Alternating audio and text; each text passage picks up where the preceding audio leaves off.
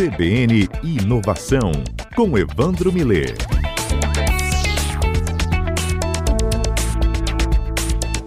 CBN Inovação no ar, trazendo Evandro Miller para a nossa tarde e as nossas conversas. Boa tarde, Evandro, bem-vindo. Boa tarde, Fábio. Boa tarde aos ouvintes da CBN. Tudo bem por aí? Tudo ótimo. Bem, Evandro. A gente sempre traz né, um destaque aqui com você é, nesse quadro, nesse espaço, melhor dizendo, né, sobre inovação. E tudo o que está em torno né, disso, né, nas diversas áreas em que a gente já entendeu que a inovação é aplicada.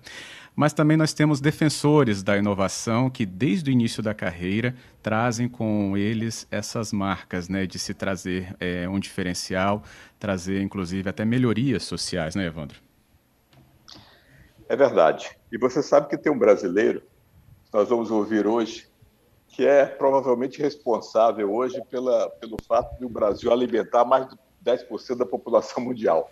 E com isso, ele é reconhecido até e é candidato brasileiro ao Prêmio Nobel da Paz por causa disso. Né? Então, e, quer dizer, não foi o criador, mas é o grande incentivador da, da, da, da Embrapa, o ex-ministro Alisson Paulinelli, e que tem um, né, o currículo fantástico. Ele foi secretário de, de, Agricultura de Minas várias vezes e hoje, hoje trabalha do, na Abra Milho, na Associação dos Produtores de Milho, e sempre trabalhando na área do agronegócio e desenvolvendo essa área. Então vamos ter o prazer de ouvir, né, e a honra de ouvir o ex-ministro Alisson Paulinelli, que vai nos contar um pouco dessa história dele, que veio de muitos anos atuando, é o grande responsável, provavelmente, pelo fato do Cerrado brasileiro ser o grande produtor de alimentos hoje em dia, eu acho que é, vai ser uma honra ouvi-lo.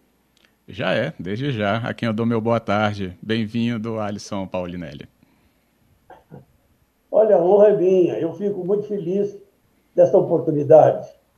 Eu sou um mineirinho nascido lá no oeste de Minas Gerais. Meu pai era agrônomo, minha mãe professora, e eu, acompanhando meu pai, comecei a sentir o drama da agricultura tropical. É, o produtor tinha vontade de melhorar, mas não sabia como. Ele não tinha instrumentos para provocar mudança naquele seu sistema de produção tão, é, tão difícil de fazer. Era a enxada, era o arado de boi, era o carro de boi. É, é era difícil. E eu via meu pai fazendo a palestra, tentando levar a eles uma nova informação e via a dificuldade que ele tinha, primeiro, em entender esse produtor era difícil se convencer. Em segundo lugar, ele assimilava aquilo, mas sabia que a dificuldade impedia a sua evolução. Foi assim que eu acabei me interessando pela agronomia, fiz agronomia em Lavras, formei em 1959, acabei sendo professor, depois fui diretor da escola e depois fui convidado pela primeira vez a ir para o setor público é, como secretário da Agricultura. O Rondon era o governador e ao me convidar, ele quase que impôs a minha ida para lá.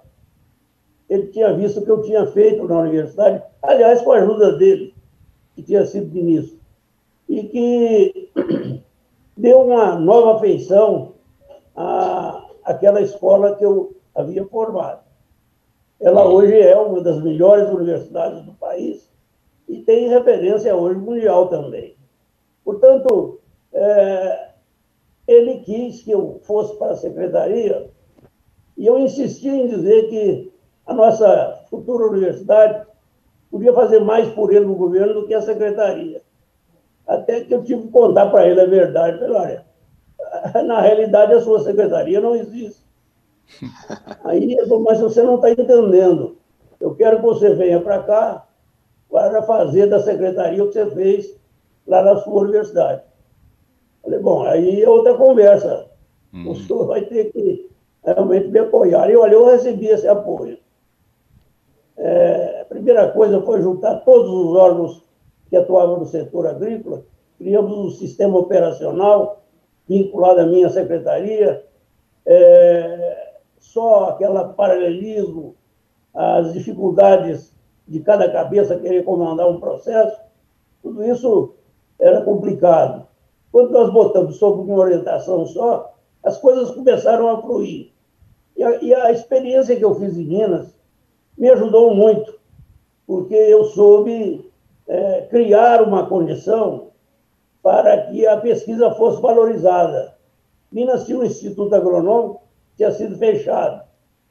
O doutor Rondon pensava em abri-lo.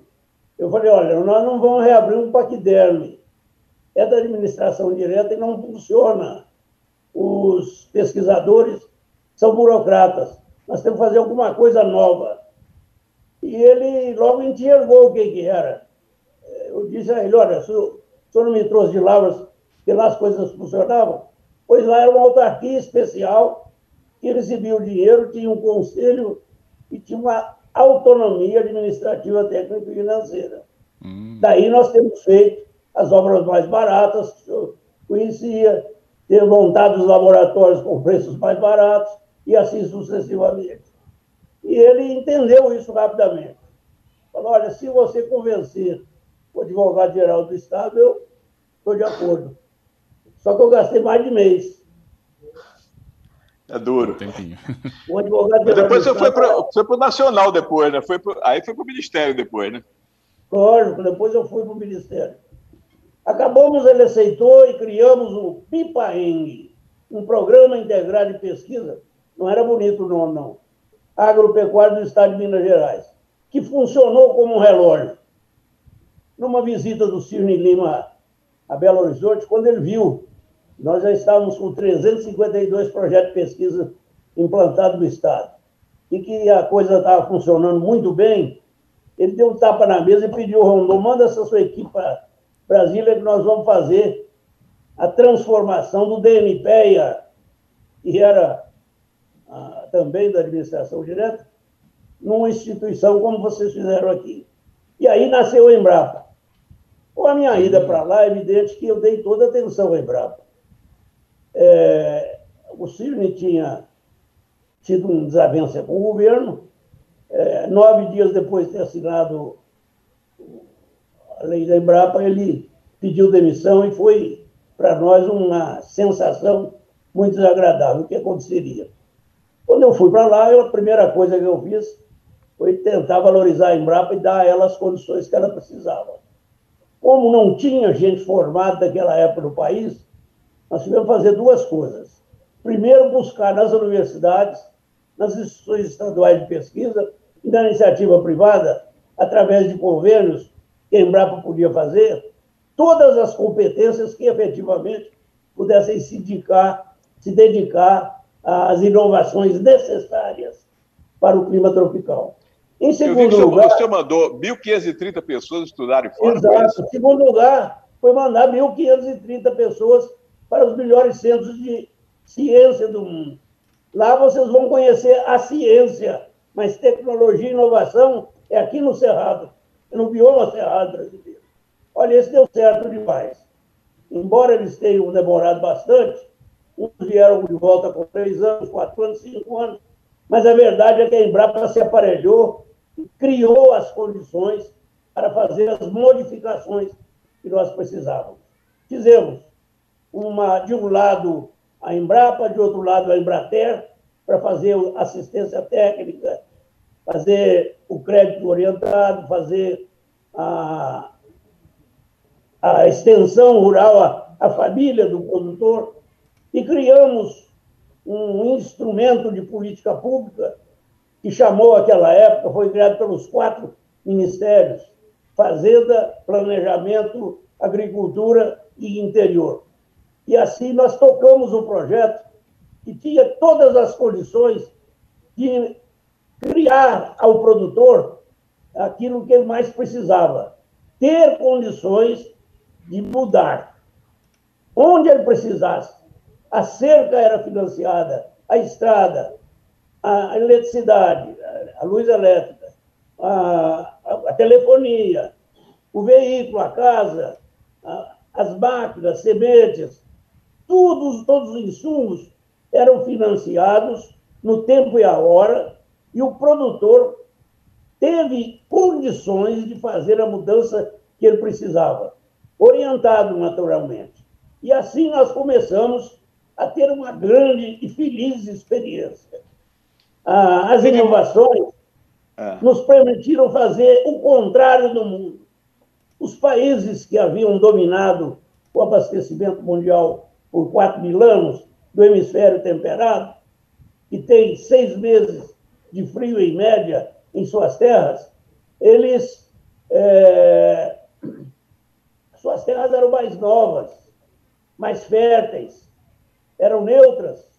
Eles não tiveram muito problema, eles arrancaram só a vegetação nativa e começaram a cultivar. Uns com cuidado, outros sem cuidado.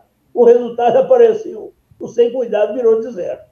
E a uhum. outra está lá até hoje. Só que Malthus já havia previsto que o crescimento da população estava em escala geométrica quando a oferta de alimentos era aritmética. Isso não ia dar certo. Aconteceu em 1968. Estados Unidos da América do Norte, pela primeira vez, faz um embargo não político na exportação dos seus alimentos. O alimento dobra de preço. Nós, com todos os países é, tropicais, éramos importadores de alimentos. Nós importávamos um terço do que consumíamos. Olha, aí não era brincadeira, porque esse alimento era comprado esporadicamente em alguma região do mundo, o frete era altíssimo. O frete, quando você não tem constância, é um dos elementos que pesam muito. O alimento chegava muito caro no Brasil e chegava na mão de meia dúzia de atravessadores que ainda negociavam o seu produto com vantagens, às vezes duplicando ou não até mais o preço. Isso judiou demais da família média brasileira. É, quando entramos no governo, a família média brasileira gastava até 48% de seu, sua renda familiar. Não é salário, não. Só em alimentação. Isso não podia continuar. Nós propusemos essas mudanças e foi com muita felicidade que já no quinto ano nós começamos a experimentar que o Cerrado estava se transformando efetivamente na terra mais produtiva e competitiva que o mundo tinha. Veja Eu vou bem, pedir aqui para o nosso convidado, o doutor Alisson Paulinelli, para esperar só um pouquinho para a gente ir ao Repórter CBN, então, e a gente volta aqui para trazer, então, essa continuidade da conversa. É só uma interrupção breve aqui para o nosso convidado, Evandro Millet, também. De novo, de, de, volta aqui à nossa tarde do cotidiano. Então, nós estamos dentro do nosso quadro CBN Inovação, é, recebendo o nosso convidado, o Alisson Paulinelli. Ele é ex-ministro da Agricultura. Atualmente, ele é presidente executivo da Associação Brasileira dos Produtores de Milho, a Abra Milho. Nosso convidado traz a relevância de uma experiência de décadas né, em relação à inovação na área né, da agricultura e do agronegócio. Ele já trouxe um panorama, né, inclusive, que ficou perceptível de que é, entre os inovadores, né, você perceba, tem essa questão de olhar o problema, né, perceber o que a gente chama de dor, né, no caso do processo agrícola, e a partir dali trazendo inovações para este mundo, desde a carreira dele né, na área acadêmica, mas depois também entrando para o serviço é, do serviço público. E aí é, é, tem questões ligadas a, claro, né, um incentivo necessário também por todos aqueles que estão envolvidos nisso, mas, Evandro, se o inovador, né, esse que toma a frente dos processos, não apontar e guerrear né, pela mudança, talvez dificilmente a gente teria, por exemplo, casos como este da Embrapa, como a gente entendeu até agora. É, você vê que ele conta, quer dizer, não é uma coisa simplesmente de inovação. Fazer acontecer envolve muito mais coisas. Né? Existe problema burocrático, a, a ter de fazer tem de conseguir pessoas que acreditem naquilo que está fazendo, tem a conexão com as universidades, né? tem a ideia de preparar a gente, essa ideia de mandar 1.530 profissionais para fora do país, nos melhores centros de agronegócio do mundo, né? e voltar. Isso aí deu uma revolução completa no Cerrado brasileiro, né? e fez essa, essa transformação. Quer dizer, a Embrapa foi o, foi o centro né, irradiador dessa política, mas com essa lógica toda. Tem gente que aposta naquilo, tem gente que ajuda, bota, tem que dar dinheiro naquilo, tem que convencer né, os políticos e as, e as administrações públicas de maneira geral para fazer. Tem de ter, montar uma estrutura que não seja burocrática, como ele disse, né? Você tinha lá estruturas burocráticas que não funcionavam direito, então você criou uma estrutura nova que tinha autonomia de recursos e conseguia fazer as coisas acontecer. Então essa a inovação é uma coisa mais ampla do que puramente um, né, puramente inovação nessa área, mas significativa para o país, é uma coisa que envolve muito mais até do que a própria pesquisa em si, né? E, esse, uhum. e esse trabalho ele teve para fazer isso aí. Ele, ele não é um, um, pesquisador, ele é um executivo que fez as coisas acontecerem. Então, Justamente. Mas nós estamos voltando à comunicação com ele. É, o sinal dele acabou né, caindo durante o Repórter CBN, a gente está refazendo, mas também deixando claro aqui para o nosso ouvinte, como você disse, né, que ele está sendo indicado ao prêmio, prêmio Nobel né, pela iniciativa, inclusive, é, de toda a sua carreira e tudo que está envolvido, inclusive, em alimentação mundial, né, em segurança alimentar. E essa indicação né, também foi é, levada à frente por mais de 20 entidades brasileiras que também, por si, receberam outras, é, outros apoios de outras centenas de organizações universidades e profissionais envolvendo aí pelo menos 20 países. Ou seja, né, a relevância deste convidado para essa história, né, claro, do país, né, inegável, mas também para esse ponto né, de se falar sobre alimentação em proporções mundiais, acabou né, trazendo uma vitrine que o Nobel acaba, acho que, coroando. A própria indicação em si, claro, né, depois levar ou não o prêmio é outra história, mas traz essa relevância é, que começou numa inovação lá no interior de Minas, como ele começou falando. É verdade. E, o, e você vê que a importância, né? O, e, e ele contou a história da década de 1970, né? O Brasil né, importava muito alimento, alimento né, importava, uhum. não tinha produção. Ao mesmo tempo que chegou uma crise do petróleo em 1974, o Brasil não tinha petróleo também. Então, se você não fizesse alguma coisa, o Brasil ia quebrar, como quase quebrou realmente nesse período. Então, é um negócio que ele teve um papel relevantíssimo nessa mudança do Brasil. Né? Então, o Brasil alimenta mais de 10% do, do mercado mundial de alimentos, hoje em dia é produzido pelo Brasil, com a capacidade de produzir muito mais no Cerrado. O Cerrado não produz ainda, né? produz apenas uma pequena parte do que é capaz de produzir né? pelo, pelo espaço que existe disponível ainda, de pastagens degradadas e coisas desse tipo. Então, é interessante a gente ouvir até daqui para frente para ele. É, então, tá conosco, voltou, nosso contato restabelecido, doutor Alisson Paulinelli. Então, vou até pegar por esse ponto aí do Evandro, é, aí, presidente, para a gente saber, né, potencial do Cerrado, por mais que a gente fale tanto dele, então, pode ser ampliado? Olha, o Cerrado, ele acabou sendo a grande expectativa que o mundo tem para a segurança alimentar. Veja bem, o Brasil tem 2 bilhões de quilômetro quadrado cerrado.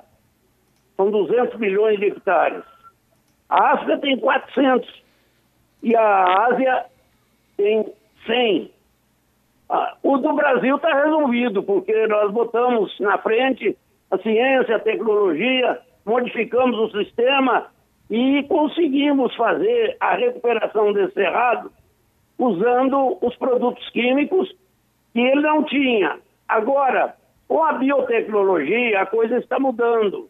E aí vem uma etapa nova, na qual eu acredito muito, porque os nossos profissionais cientistas, eles já estão na linha de, através da biologia, colocar o cerrado com vantagens mais comparativas. Nós dependemos ainda muito dos produtos químicos para uso como insumos do cerrado. Uhum. E esses produtos químicos são muito caros. Eu citei um exemplo. O nitrogênio, por exemplo, uma fábrica de nitrogênio hoje, média, custa 2 bilhões de dólares. É lógico que um produto que passa por uma fábrica dessa não pode ser de graça. É muito caro. Pois nós estamos fazendo isso. A própria Joana Doberaine, que é uma grande cientista, já morreu, mas deixou uma grande equipe aqui ela conseguiu fazer isso com um fungo, uma bactéria e uma leguminosa. A soja, por exemplo. Nós produzimos hoje nitrogênio com a planta, retirando do ar. A preço zero. É só fazer um inoculação Isso é fertilizante, esses dois é, elementos que são baratos fáceis de serem reproduzidos, e a solução vem. E outras coisas, nós estamos hoje já produzindo o combate biológico das doenças e pragas. São caríssimos os compostos que nós dependemos. São compostos químicos, orgânicos, e o consumidor não gosta muito disso. Pois bem, nós já estamos fazendo aqui um trabalho que demonstra que dentro de pouco tempo nós vamos ter condições de produzir com a biotecnologia um alimento mais saudável, limpo, sem necessidade do uso de produtos químicos. Isso vai mudar o conceito mundial. O Cerrado foi, sem dúvida, a primeira etapa que nós fizemos. O Brasil tem mais cinco biomas e o Fórum do Futuro que nós dirigimos, estamos trabalhando, está estudando quais são os limites de uso desses, desses é, biomas e estabelecer as regras para que eles não sejam degradados como o mundo degradou as suas áreas. Cerrado, por exemplo, nos reclamam. Nós não estamos usando nem 40% do cerrado. E tem 54% ainda de é, vegetação nativa. Não há nenhum problema no campo é, da, da ecologia. o, o, os nossos biomas estão preservados. Não é só no Cerrado, estão hoje, graças a Deus, fazendo em todos. Porque o Brasil ainda tem 66% da sua área vegetal mantida como uhum. natural ainda. Isso é muito importante. Portanto, sob um ponto de vista de segurança alimentar, o Brasil hoje, não só em quantidade, mas em qualidade, vai realmente representar muito para o mundo. Hoje nós alimentamos mais de um bilhão de pessoas lá fora, além dos 212 bilhões daqui, milhões de pessoas daqui. Agora, veja bem, nós temos que é, garantir que nós podemos produzir para que o mundo, quando chegar em 2050, se espera haverá um relativo equilíbrio entre mortes e nascimentos, portanto, estabilização na, no crescimento da população, a, a, a, oferta de alimentos vai ser de 60% a 70% a mais do que é agora. Embora nós tenhamos hoje 7,500, mais 2,2, é, chega nos 10 praticamente, 9,7. Isso aí, eu posso garantir que o Brasil resolve isso só com a área que está trabalhando hoje. Só com duas tecnologias nós resolvemos esse problema. A integração lavoura, pecuária e floresta, que é capaz de recuperar as áreas de cerrado que estão degradadas e torná-las produtivas.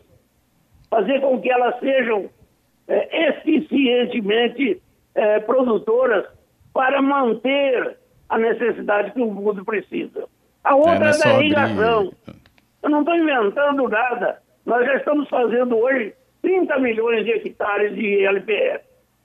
E hoje estamos fazendo já, só no Planalto Central Brasileiro, mais de 2 milhões de hectares de irrigação.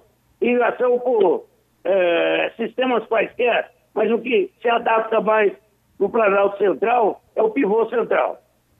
Olha, posso Ótimo. lhe dizer que com o pivô central nenhum produtor está produzindo menos de três safras por ano. Isso é possível no clima tropical. Lá no clima temperado, eles passam apenas para produzir uma safra e tem uma janelinha de 12 dias para plantar. Aqui não, nós temos o ano inteiro. E é graças a essa flexibilidade que nós fazemos a integração de produzir na, na integração lavoura-pecuária é, grãos, pasto, a, leite ou carne e ainda a floresta. E garantimos que estamos trabalhando com produtos com carbono zero. Você elimina a dispersão do carbono para a atmosfera. Agora, seu Paulinelli, é, nessa para a gente ganhar o tempo aqui, né, e ficou claro que a gente tem aí demandas a atender, como recuperar áreas e também né, ter essa atenção com a irrigação. Queria só entender aqui com o senhor essa importância né, para a indicação ao Nobel, né, essa recepção, é, exaltando, claro, né, todo esse trabalho de décadas, mas também com todo né, essa atenção contemporânea, que é, é, o meio ambiente né, e como levar essas atividades agrícolas e preservação. Como que o senhor encarou, então, essa indicação? Olha, eu tenho que dizer que para mim foi uma honra muito grande, principalmente porque ela foi, ela nasceu do grupo que trabalhamos juntos há mais de 50 anos. Eles é que resolveram escolher-me como seu representante. Uhum. É, portanto, nasceu, vamos chamar, na essência da, das soluções que nós tivemos aqui. E eu fico muito satisfeito. Mas eu tenho uma sensação muito clara de que quem merece esse prêmio é o Brasil. São seus pesquisadores, são seus técnicos, são seus é, homens que permitiram fazer uma política pública adequada que funcionou, são os nossos produtores rurais. Esses foram fenomenais. Olha que nós tivemos essa revolução toda com 408, 4, é, desculpe, 842 mil propriedades. Mudamos a feição do mundo. E isso é muito importante. O Brasil tem problemas ainda, nós não conseguimos que toda a propriedade brasileira é, use os recursos que nós já dispomos, até aquelas que já usam ainda não sabem usar 50% das tecnologias que foram desenvolvidas pelos nossos profissionais. Uhum, ótimo. É isso. Bem, o nosso tempo se esgota. Queria, acima de tudo, parabenizar pela sua carreira e essa indicação que nós vamos com certeza acompanhar bem de pertinho os próximos passos. Então, em nome de nossos ouvintes aqui, tive aqui pelo menos é, só parabéns, nem perguntas eu recebi do Antônio. Christian e também do, do Anselmo, sobre parabéns pela carreira. Obrigado, doutor Paulinelli. Muito obrigado. Uma boa tarde. Obrigado, então, ministro. Um abraço. Um abraço. É isso aqui, né, Evandro? Então a gente entende, a partir então desta explicação, que não é só expandir. A área já usada, ela pode inclusive ser melhorada. Quando ela é melhorada, entram outras questões que, claro, como ele explicou, vai em conjunto com preservação ambiental, mas acima de tudo tem o potencial produtor de alimento que traz tanta discussão, inclusive, nesse âmbito mundial, e por isso essa, esse espelho, aliás, essa vitrine, que é uma indicação ao Nobel. E é, aí ele, quer dizer, ele, ele fez a tecnologia, implantou essa tecnologia lá na década de 70 e está antenadíssimo agora produção de nitrogênio a partir de, de, de, outra maneira muito mais simples, muito mais barato para fertilizante, o uso da biotecnologia, o uso da preservação do controle biológico de pragas, ele está antenadíssimo com tudo que está acontecendo aí, não? e o próximo etapa do Brasil de alimentar essa população de 2050, que aumenta mais 2 bilhões de pessoas, 2 bilhões e pouco de pessoas, né? ele está antenado nisso. É uma cabeça é uma fantástica que merece o prêmio Nobel. Claro, nossa, foi visível, perceptível mesmo isso aqui, esse conhecimento que a gente foi absorver um pouquinho no nosso condensado de tempo. Obrigado, Evandro, também por hoje. Até a próxima segunda-feira.